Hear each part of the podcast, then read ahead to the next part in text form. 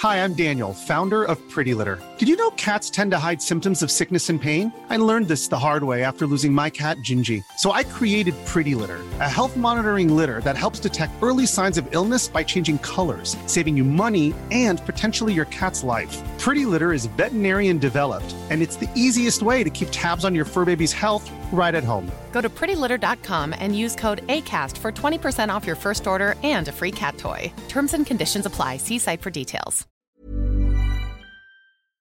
Mira, Fran, escupe aquí en este tubito. ¿Cómo que verás, escupe? esta máquina es muy graciosa. Escupe, escupe. ¿Que escupa? Sí. Venga, sí, va. sí. Ya está. Mira, con esto voy a sacar un clon tuyo y de todos los ¿Cómo que un clon mío? Sí, hombre, ¿Sí? sí, ya verás. Pequeñito, eso sí, va a ser el mínimo. Ajá. Ya verás. ¿Y los demás no escupen o qué? ¿Yo tengo que escupir? Sí, yo? ya lo he cogido antes. Tú eres el Ah. último. Vale, a ver. ¿Y ¿Esto qué hacemos? Venga, mira, mira, mira, mira, mira por A el ver, por microscopio. aquí. Mira, mira. Bienvenidos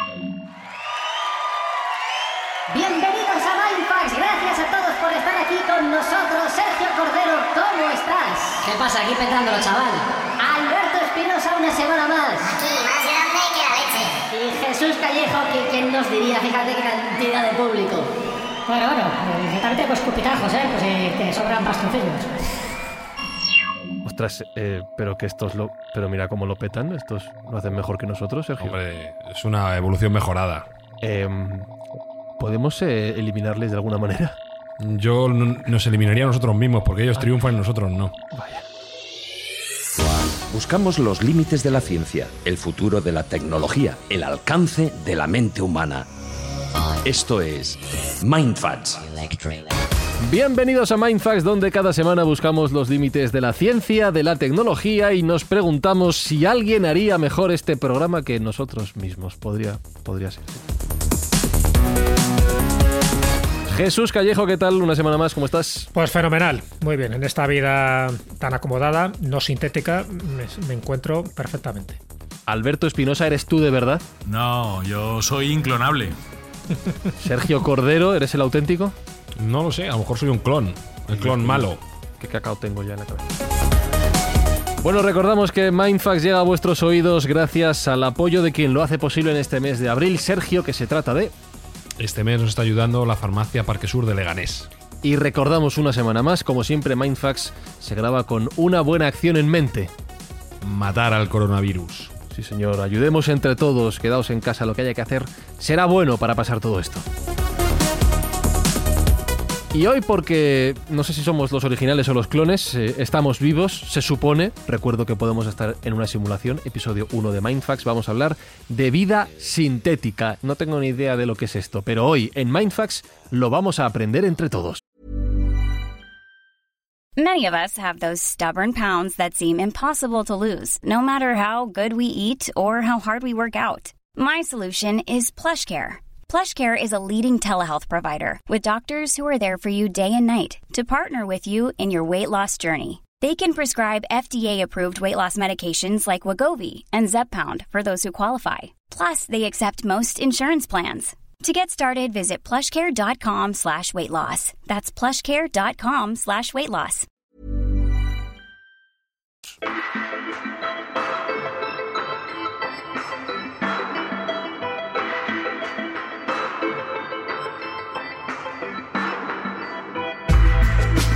Vale, yo entiendo eh, qué es la vida. Y, entiendo que no entendemos de dónde viene. Y entiendo que no entendemos cómo se crea. O sí lo entendemos y por eso podemos hacer vida sintética. Sergio, resuélveme mis dudas existenciales en, en 40 minutos, por favor. Bueno, vamos a ver. eh, es un anhelo humano muy antiguo, tan antiguo como la propia humanidad, el llegar al punto que estaba solo permitido para los dioses, que es la creación de la vida. Es algo que siempre se ha perseguido. Aunque nosotros tenemos un formato para hacerlo, como de todos es bien sabido, el poder crear vida desde cero, algo permitido solo, como digo, a los dioses, pues ha sido siempre visto con, con muy buenos ojos por la humanidad. Lo que pasa es que si no sabemos cómo se crea esa vida, cómo Dios eh, es capaz de, o Dios o quien sea, crear esa vida, ¿cómo, ¿cómo vamos a ser capaces nosotros de crear vida sintética? Bueno, cada vez lo estamos entendiendo mejor, ¿no? A- Una vez que llegamos a la genética y empezamos a entender la doble hélice y cómo funcionaban los cromosomas, empezamos a entender el libro de instrucciones de la vida. Y por ahí se está evolucionando en crear vida mejorada en algunos casos y en otros casos vida ex novo, desde cero completamente. Hablaba Sergio Jesús de entender la genética, el ADN, pero anda que no nos ha costado llegar a eso y nos hemos planteado muchísimas teorías de cómo hemos llegado nosotros, entre toda la vida que hay aquí, eh, aquí a este punto.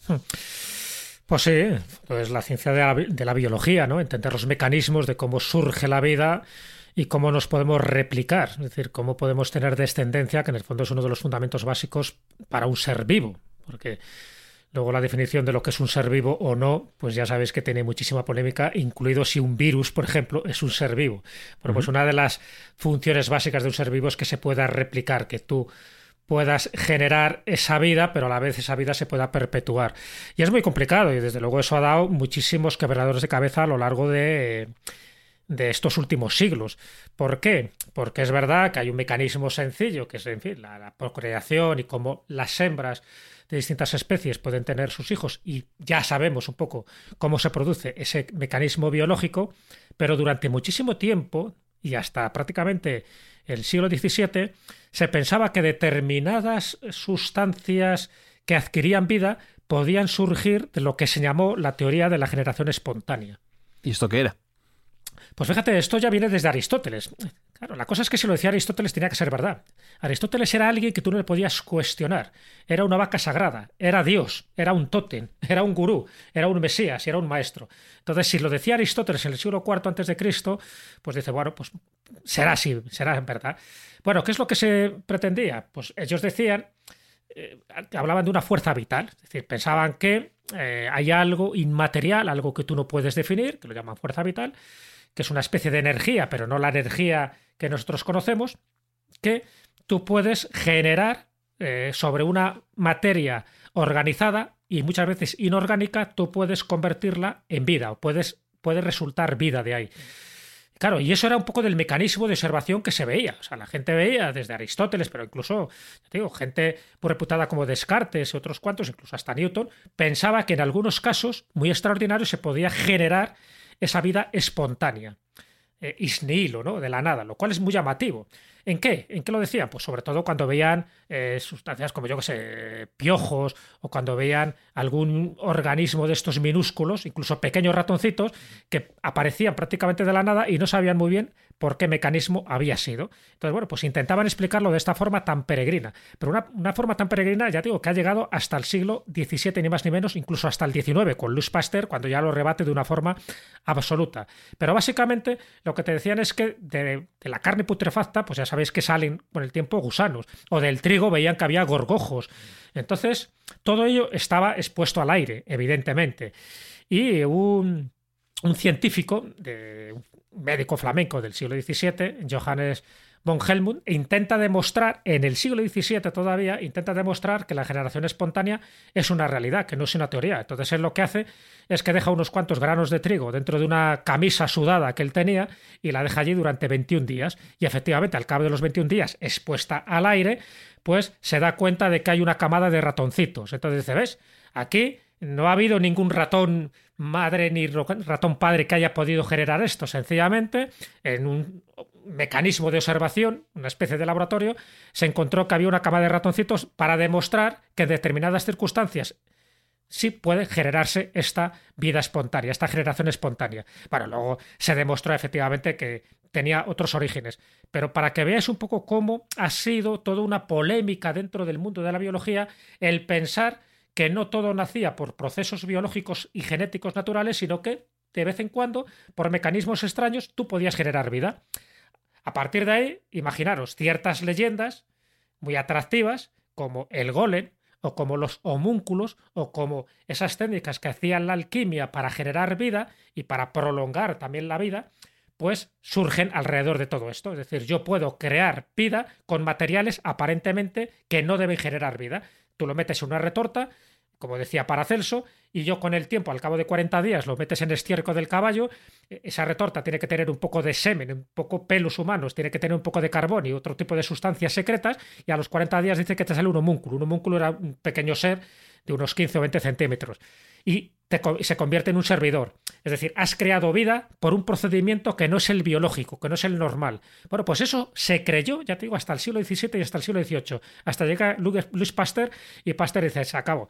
Los organismos vivos proceden de bacterias eh, microscópicas y que se puede saber perfectamente cómo se genera siempre y cuando haya ese factor que es importante, que esté el aire, porque si tú eso lo haces en un recipiente totalmente vacío, no se produce esa generación espontánea. Ese era un elemento que había pasado desapercibido, pero que era fundamental para entender el por qué una teoría totalmente absurda, disparatada, se pudo mantener durante tantos siglos.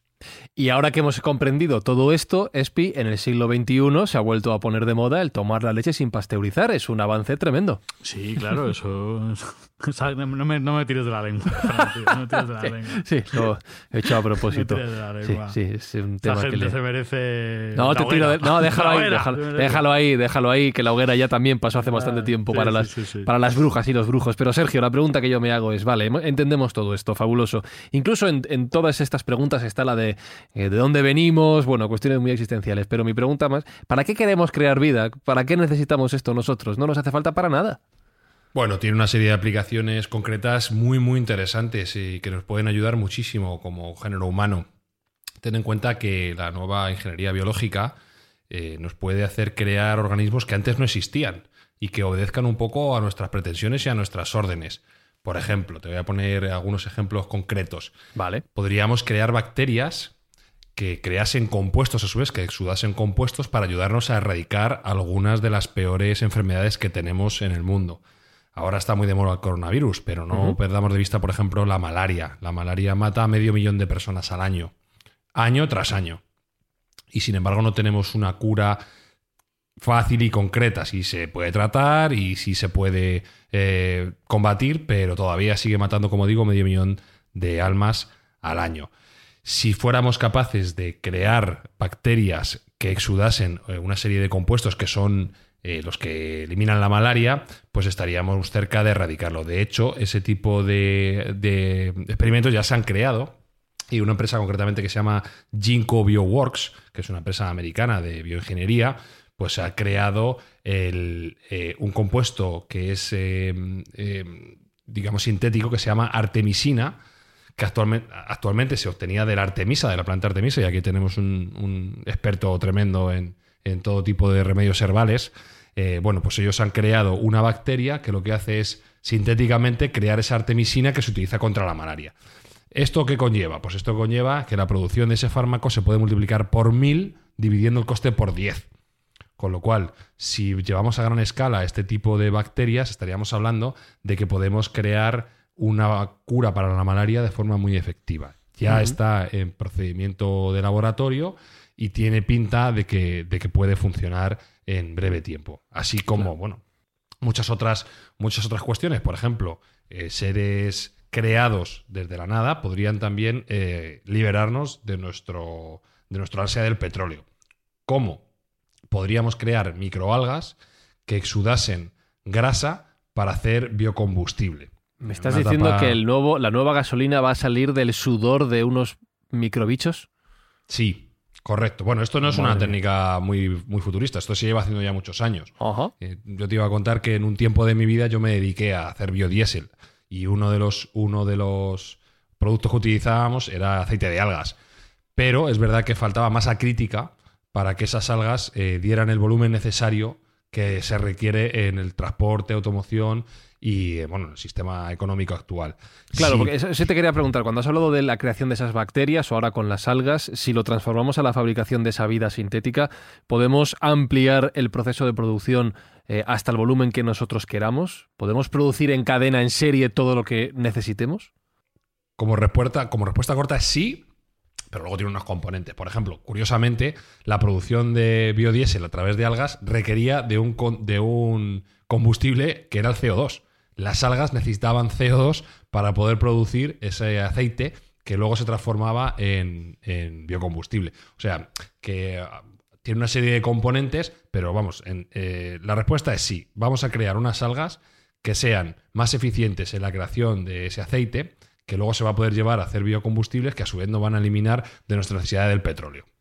Yo creo que son los dos adelantos más importantes, ¿no? El biocombustible y lo que decías, ¿no? La producción de vacunas. Yo creo que ese es el, desarrollo fundamental de las posibles aplicaciones que tiene esta vida sintética. O sea, no lo olvidemos, no estamos hablando solo ya de experimentos de científicos locos, sino que estamos hablando de un desarrollo, de un avance a nivel tecnológico y de la medicina y de la salud, que creo que es fundamental.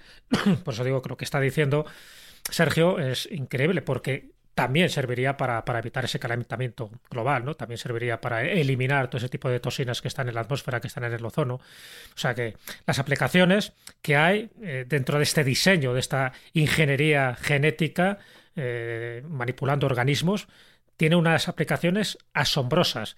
Asombrosas, algunas muy beneficiosas, otras, cuidado, muy perjudiciales cuando entremos dentro del mundo de la clonación. Al final estamos creando seres vivos a demanda, que van a hacer lo que nosotros queramos que hagan. Exacto. Estamos modificando su ADN para mm, que sirvan a nuestros objetivos. Por ejemplo, podríamos modificar virus para que maten al cáncer. Eso es. Modificaríamos el- el- la genética del virus para que identificase determinadas células cancerosas y las matase. Entonces, eh, ese, ese tipo de gestión a la carta, por así decirlo, el- empezar desde cero y crear un elemento vivo o no vivo desde cero, modificando su ADN o su ARN, pues nos va a dar unos poderes brutales. Y puede ser un cambio paradigmático dentro de nuestra sociedad. Puede eliminar la contaminación. Podemos crear bacterias que se coman el CO2. Eso es. Eh, como, como decía antes, las, las algas lo, asimilan, pero podemos crear bacterias que, se lo, que lo consuman y lo, y lo eliminen desde el aire. Entonces, bueno, eh, digamos que las posibilidades son ilimitadas, si bien es cierto que es una técnica y una ciencia que está todavía en pañales, acaba de empezar, por así decirlo, pero que deja abiertas unas posibilidades absolutamente tremendas. Otro, otro ejemplo que se ha creado en el laboratorio y que ya se ha visto aplicación práctica ha sido utilizando eh, células de corazón de rata, se ponen sobre una estructura de polímero y se crea una especie de medusas que pueden ir moviéndose por el mar y limpiando el mar donde ha habido eh, residuos y desechos. Este, este tipo de seres vivos que hemos creado nosotros y lo irían limpiando. Y estos son hechos ya concretos que se han probado. O sea, la, la imaginación es el límite. Al final podemos pensar en cualquier tipo de ser vivo que nosotros queramos crear y que podamos modificar a nuestro antojo para que sirva a nuestros, a nuestros intereses. Las bacterias come petróleo, eso ya existe. Cuando hay vertidos de crudo, se, utilizan bacterias que comen, que comen petróleo, básicamente. Correcto. No conocemos todos los seres vivos de la Tierra, ni mucho menos, pero podemos crear los nuestros propios. Células de corazón de rata que se convierten en medusas limpiadoras. Si alguien me dice que una persona ha imaginado esto, eh, ya pienso que tiene un problema. Si alguien me dice que lo han hecho realidad, yo directamente no me lo hubiera creído.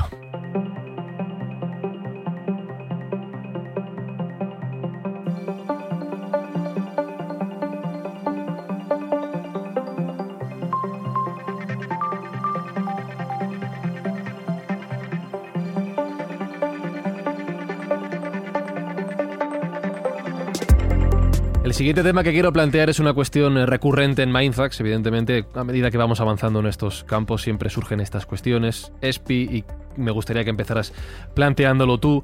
eh, Más que nada porque Sí. tú tienes estudios de, de biología, has estudiado Sí, varios bueno, cursos de biología, con lo cual Un poquito. un poquito, pero sí que te Pero puedo preguntar ¿eh? por esto, yo creo, y es el debate ético, ¿no? Estamos hablando de, Hmm. de crear vida a nuestra voluntad con el fin Claro. que nosotros queramos. Prácticamente, alguno dirá que es crear, bueno, no sé decir pequeños esclavos, pero bueno, desde luego seres vivos con una función muy determinada que nosotros decidimos como si fuéramos dioses. Esto Sí. plantea un debate ético, yo creo, también Claro. importante, ¿no? Es que igual que esto, podríamos hacer vacas con ocho ubres para que produzcan ocho veces más leche. ¿Es ético? ¿Está bien? Es- mm, no sé. ¿Dónde está el límite, no? Claro, ¿dónde está el límite? Claro. Este debate ético se planteó Jesús no hace mucho con el tema de la clonación. Todos recordamos a la famosa oveja Dolly, de la cual aprendí hace poco, yo no lo sabía, que se llama Dolly por Dolly Parton, la cantante de country, de- detalle que me dejó muy loco, eh, muy aleatorio.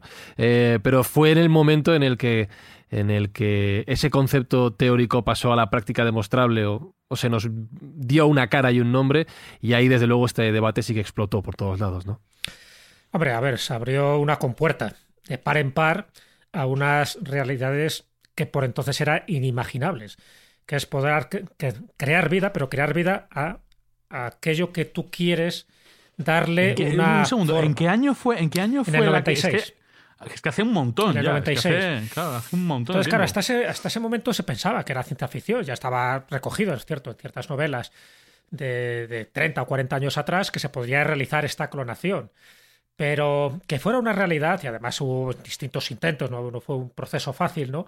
Cuando se clona la oveja Dolly, ¿no? En Escocia, pues aquello, te digo, abrió unas posibilidades tremendas y a la vez unos debates éticos tremendos. Son las dos cosas. Ya sabes que siempre eh, en fin, la, la, ciencia sin conciencia es ruina del alma, ¿no? Como siempre se ha dicho. Es decir, hay que tener también unos valores éticos y espirituales a la hora de manejar este tipo de, de, sustancias, porque en el fondo estamos jugando a ser dioses. Y cuando estás jugando a ser dios, pasa un poco como la novela de H.G. Wells, la de la isla del Doctor Moreau. Puedes crear auténticos engendros, auténticos monstruos que vayan contra su propio creador, que es lo que pasó con Víctor Frankenstein cuando crea la criatura, que nunca se llamó Frankenstein, era la criatura, era el monstruo. Uh -huh. Bueno, pues una cosa de esas es lo que ocurre cuando en 1996 los científicos logran esta clonación. A partir de ahí ya sabéis que se han clonado muchísimos más mamíferos. Hay ratones, cabras, gatos, cerdos, vacas, de todo. Hasta, y aquí ya entra un poco ese aspecto para mí muy llamativo.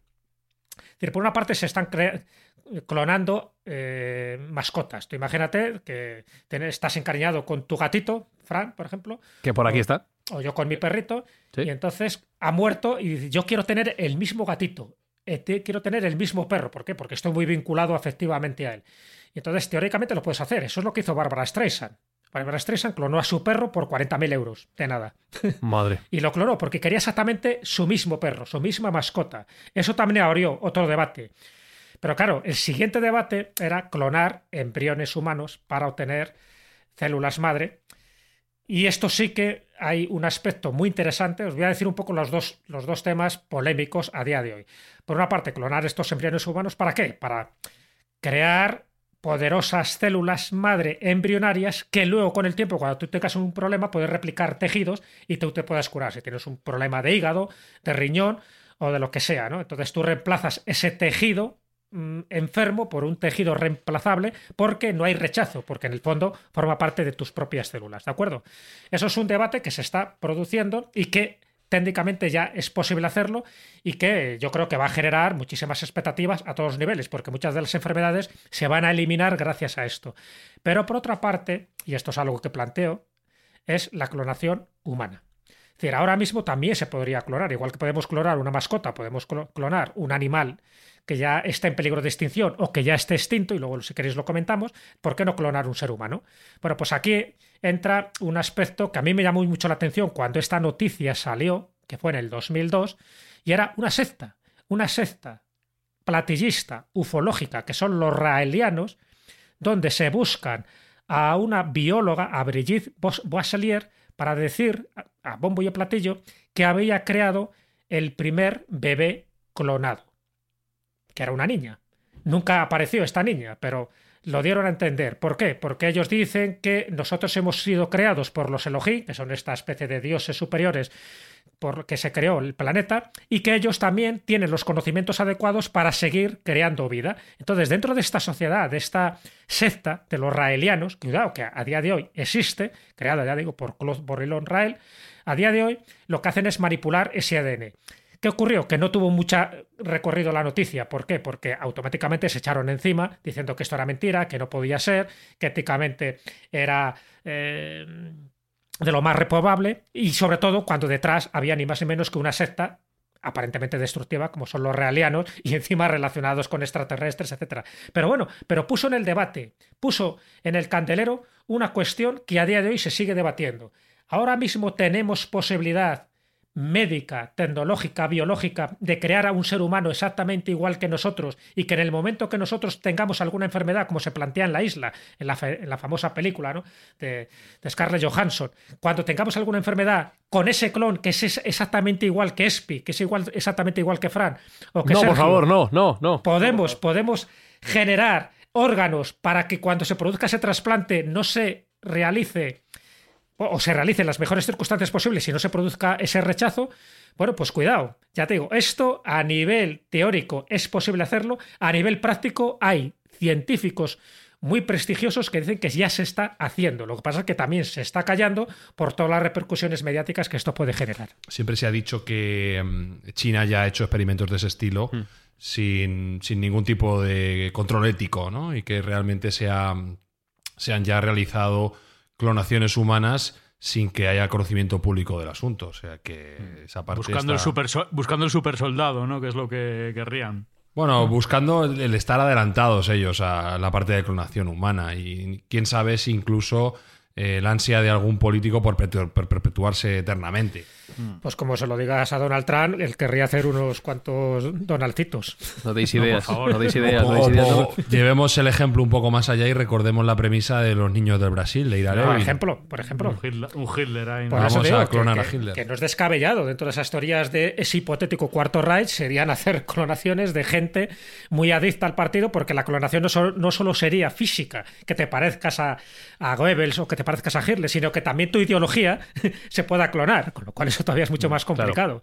Y Claro, eso es- sería el fundamento de ese cuarto rey o de cualquier estupidez que se te ocurra. Es verdad que cuando cruzamos la línea a hablar de esta creación de vida con humanos, esta clonación con humanos, evidentemente el debate ético se multiplica muchísimo. Pero tú has dicho antes, lo has apuntado, que la clonación como técnica, como todas las técnicas en realidad, también puede tener un lado bueno y has, es- has hablado de la posible clonación de, de especies en peligro de extinción.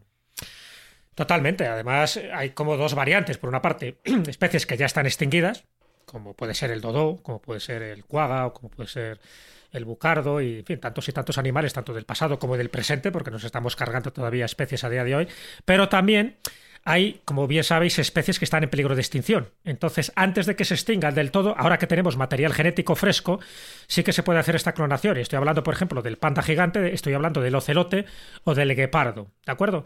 Entonces, tienen dos aplicaciones muy claras. Por una parte, volver a la vida mm, animales que han desaparecido utilizando esos embriones y luego ya sabes que eh, implementándolos en mm, bueno pues madres gestantes que se parezcan lo más parecido por ejemplo al mamut lanudo que también se ha intentado hacer no con una elefanta y salió lo que salió. Fue una auténtica aberración pero también serviría para una cuestión lúdica. Es decir, ¿sería factible que en el futuro nosotros pudiéramos replicar animales que ya no existen para su mera exhibición, para mostrarlos y para hacer unas ganancias económicas?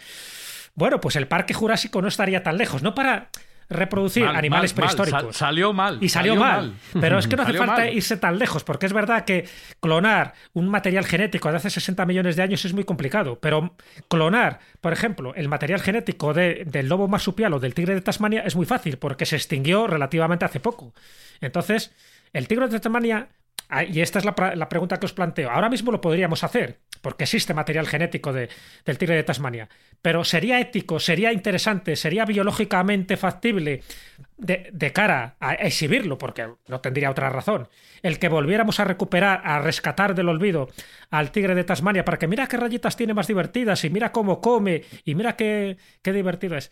Eso se podría hacer. Entonces, la cuestión ahí está. Es decir, ¿merece la pena hacerlo? ¿O no Yo creo merece que lo pena inteligente, para mí, lo inteligente es no hacerlo. No, no. Claro. Mm. Por eso te No, digo, no te estoy hablando de, de un dinosaurio, ¿eh? te estoy hablando del tigre de No. Tasmania, que hasta los años 50 del siglo pasado todavía había alguno vivito y coleando por ahí. No, y además Bueno, este- eh, A, pe- a- a pesar de la interacción humana que, que- que evidentemente sobre el tigre de Tasmania y otras especies ha, ha hecho que ha acelerado su extinción, esos animales se han extinguido porque no se han sabido adaptar. O sea, un panda está condenado a extinguirse porque no se adapta.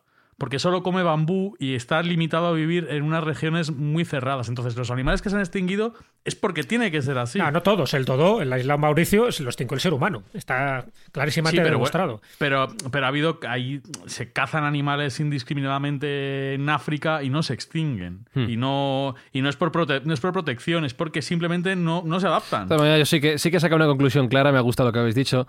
Me ha gustado lo que habéis dicho de lo que lo del Parque Jurásico salió mal y apunto, salió mal como tres o cuatro veces, ¿no? Aprende Hollywood, cada vez que lo abre lo- lo- es una ruina. yo diría que mal, mal, mal no salió porque hay muchas secuelas. o sea Ya, que- Sí, por eso. Pero no, pero mira, fíjate que en Parque Jurásico se ve que en el centro de todo, Sergio, está la investigación genética. Ahí está la clave de todo lo que estamos hablando de la posibilidad de crear vida, el conocimiento en el ADN de cualquier especie y de cómo funcionan las leyes de la genética, es el centro de todo.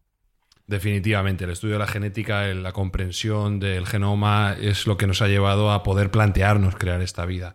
Y en ese ámbito yo me gustaría resaltar una figura que es absolutamente central, que es el prohombre de la bioingeniería, un ser humano de absoluta importancia que tendría su contraprestación en un Elon Musk o en un Steve Jobs o un Bill Gates y que sin embargo es ¿Le mucho estás menos poniendo conocido. a la misma altura, no sé ni cómo se llama, que Elon Musk? Sí, en su ámbito definitivamente. Cuidado, Sí, eh, sí. cuidado. No, tienes razón, ¿eh? Craig Venter merece un monumento. Palabras mayores. Correcto. Craig Venter es, eh, bueno, pues una persona que tiene una importancia absoluta y que es el padre de la genómica moderna, por así decirlo. Eh, ha sido realmente desconocido cuando ha tenido que tener mucho más reconocimiento para, para mi gusto y tiene una vida y una, una biografía que merece la pena destacar ligeramente ¿no? y comentar un poco. Se le mencionó Simple- cuando el proyecto Genoma Humano, en el 99, ¿te acuerdas? Es cuando más salió Sí, bueno, es que él, realmente es el, el artífice del proyecto Genoma Humano. él, él tiene una, una vida un poco curiosa, él es mormón, nace en, en Utah, en Salt Lake City, y bueno, él se oponía a la guerra de Vietnam, que le tocó cuando era joven, pero finalmente pues se alistó en, en el ejército americano, trabajando eso sí como médico. Y ahí, bueno, en Vietnam parece ser que tuvo sus altos y sus bajos, se intentó suicidar. eh, pero bueno, viendo cómo era la guerra, pues al final eh, tomó la decisión de ayudar a- sus congéneres se quiso hacer médico, pero luego cambió un poco esa devoción por eh, la biología. Y un- una vez ya que estaba en el sector privado, empezó a ver la tendencia que había en la genética. eh, se hizo especialista en la secuenciación de ADN y eh, se involucró, como bien ha dicho Jesús, en uno de los proyectos más importantes que algunas, algunas mentes pensantes ponen al nivel del descubrimiento de la imprenta, que es eh, la secuenciación del genoma humano. La secuenciación del genoma humano que se, se intenta llevar a cabo eh, a finales de- del siglo XX, concretamente se concreta finalmente en el año 2000, aunque se esperaba que fuera un poco posterior, pues uno de los grandes impulsores fue, fue este señor, Craig Venter, de los cuales dice la leyenda que el genoma, el primer genoma humano que se decodificó, que se secuenció, fue el suyo. Con lo cual, bueno, va a pasar a la historia doblemente, como, como descubridor y como impulsor, porque él propuso una técnica que es la secuenciación por escopeta, que se llama así en, en ge- en genética, eh, que el resto de congéneres o el resto de compañeros no veía tan clara, y asimismo, como el, como el primer genoma humano decodificado, el primer genoma humano secuenciado fue el suyo propio. Con lo cual, bueno, pues eh, sin duda alguna es un hito. Él creó una empresa que se llamaba Acelera Genomics eh, para llevar a cabo todo este, este tipo de investigaciones y en paralelismo con Steve Jobs fue expulsado de su propia empresa, le echaron de su propia empresa después de haber conseguido hacer la secuenciación del genoma, que como digo es un hito de la humanidad tremendo, eh, le echaron de la empresa, dicen las malas lenguas, que por envidia de su inversor principal, un tal Tony White, porque no, se, no fue invitado a la Casa Blanca cuando celebraron el hito de la secuenciación del genoma humano. Este señor Madre le sentó mal que no le invitaran y expulsó a, expulsó a Craig Venter de, de su propia empresa. ¿Y fundó su Pixar particular? Ahora vamos. Ah, mira, también- mira, mira, mira. Ahora vamos. Lo primero que hizo fue tomarse unos años sabáticos. ¿Y qué hizo? Un poco también a imagen y semejanza de Charles Darwin, cogió su yate privado, el Sorcerer 2, el Hechicero 2, y se fue dos años a dar vueltas por el mundo a recopilar muestras de, mic- de microbios por todo el mundo que le pudieran ayudar en su, en su tarea. Que su tarea no era otra ni más ni menos que crear la siguiente empresa, que sería su Pixar particular, que se llama Synthetic Genomics, ¿vale? Genoma sintético. Con eh, el- la idea de modificar microorganismos y crear eh, sistemas de producción de energía limpia, como hemos comentado antes, por la vía de crear eh, mm, biofuel, ¿vale? Para modificando microbios, crear eh, biocombustibles. para lo cual contó con la ayuda de ExxonMobil, que es una de las petroleras más importantes del mundo, sino la más importante, que ni más ni menos le puso una colaboración de 600 millones de dólares para su trabajo. Algo le vería. Algo le vería. Bueno, pues en ese proceso y en ese, en ese tiempo, eh, ni más ni menos que este señor creó la primera bacteria artificial y sintética de la historia de la humanidad. El Mycoplasma Laboratorium, así la llamó, cosiendo ADN con una máquina que le proporcionaba, cosiéndolo manualmente, introduciéndolo en una levadura, esa levadura a su vez en una bacteria, y esa bacteria evolucionó en una bacteria completamente digital, que como curiosidad diré que dentro de su ADN conlleva su propia página web. Si tú miras el ADN de esa bacteria, Coño, hay www.synthegenomics.com. Un poco, si recordáis, eh, como en Blade Runner, se puede ver también que dentro de esa secuenciación genética existen patrones para aquellos que lo puedan utilizar. Bueno, pues este señor Craig Penter tuvo ese absoluto salto evolutivo para la ciencia, que fue crear el- la primera bacteria sintética y que de ahí en adelante, pues como he dicho, el- la imaginación es el límite. Estoy alucinando en colores. Sí. Y ver cómo es un, es un gran desconocido. Es un gran desconocido. Luego ha tenido también, un día entraremos un poco más en detalle, ha tenido otros sinsabores, se juntó con, con otros grandísimos empresarios y, científicos para crear una empresa de longevidad humana que se llamaba Human Longevity e intentar pues, expandir eh, la vida humana, como ya hemos hablado también en algunos otros programas, en concreto con Peter Dimandis, que es otro, otro ser que merece un programa y una serie concreta.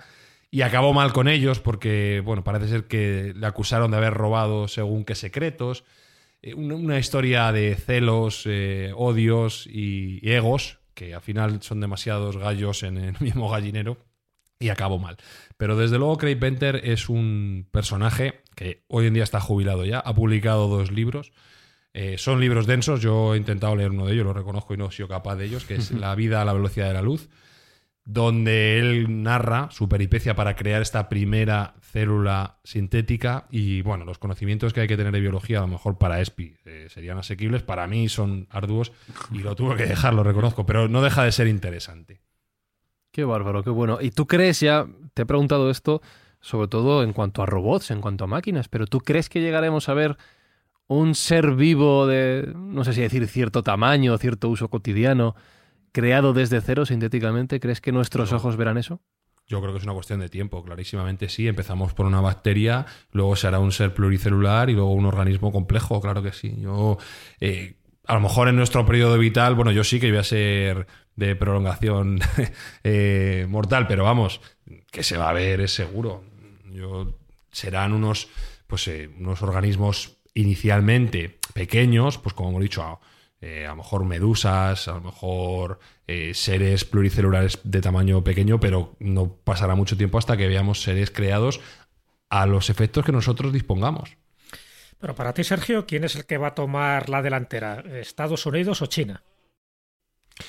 Es una pregunta arriesgada de, de responder, pero yo soy de la opinión que China a nivel eh, económico, científico y de innovación está tomando una delantera que va a ser difícil de, atajar. O sea, yo si tuviera que apostar, apostaría por China, lo cual me produce a su vez planteamientos éticos eh, complejos. Bueno, lo digo por dos cosas que ya los chinos han adelantado. Esto pasa como con la carrera espacial aquella, ¿no? Como en los años 60 y 70. Por una parte, la primera clonación que se ha hecho de monos ha sido en el 2018 con unos científicos chinos.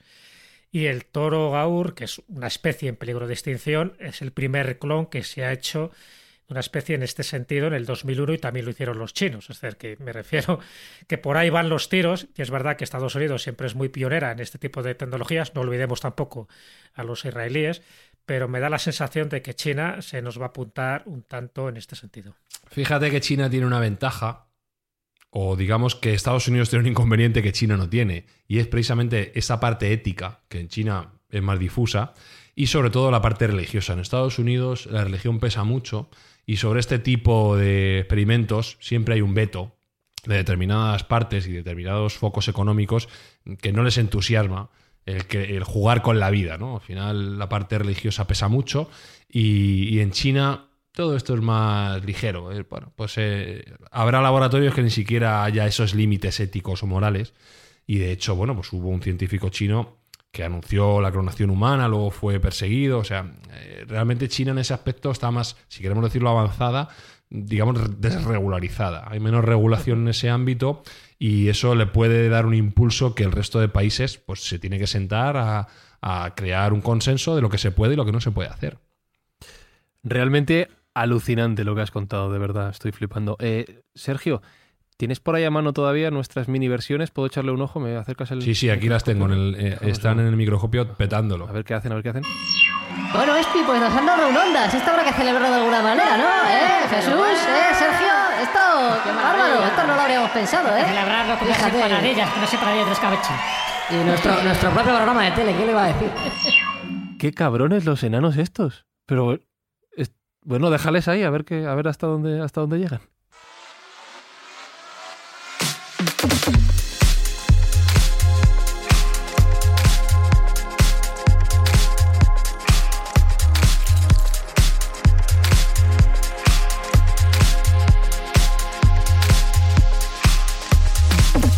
Bueno, nosotros sin premios, sin programa de tele, sin, sin llenar estadios, pero hacemos lo que podemos, ¿vale? Y esperamos que os haya resultado interesante este episodio, que la semana que viene volváis y que si os ha gustado también escuchéis los anteriores y que poco a poco seamos más cada semana aquí en Mindfacts.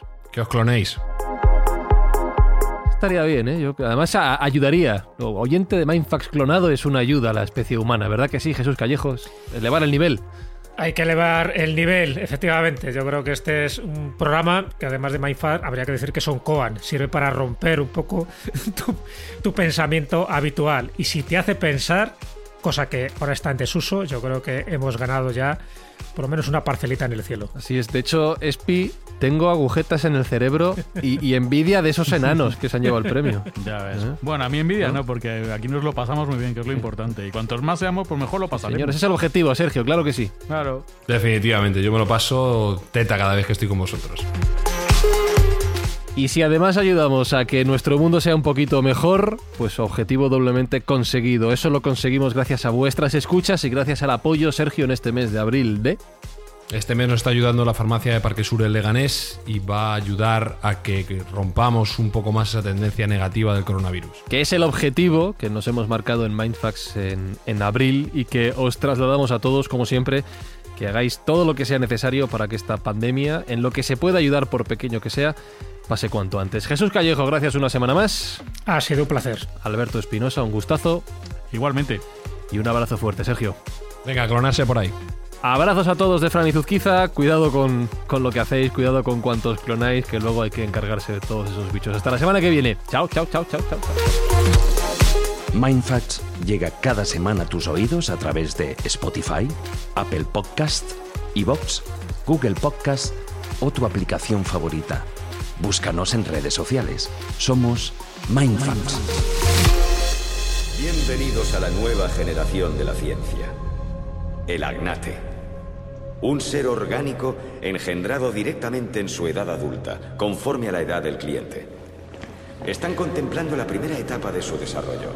En 12 meses estará listo para ser recolectado, proporcionando óvulos fértiles, un par de pulmones, piel nueva, todo ello genéticamente indistinguible del beneficiario. Y en cumplimiento de las leyes eugenéticas del año 2015, todos nuestros agnates serán mantenidos y conservados en estado vegetativo. No adquirirán jamás conciencia. Nunca pensarán, ni sufrirán, ni sentirán dolor, alegría, amor, odio. Es un producto, señoras y caballeros, que en todos los aspectos es no humano. Hi, I'm Daniel, founder of Pretty Litter. Cats and cat owners deserve better than any old fashioned litter. That's why I teamed up with scientists and veterinarians to create Pretty Litter. Its innovative crystal formula has superior odor control and weighs up to 80% less than clay litter. Pretty Litter even monitors health by changing colors to help detect early signs of potential illness. It's the world's smartest kitty litter. Go to prettylitter.com and use code ACAST for 20% off your first order and a free cat toy. Terms and conditions apply. See site for details.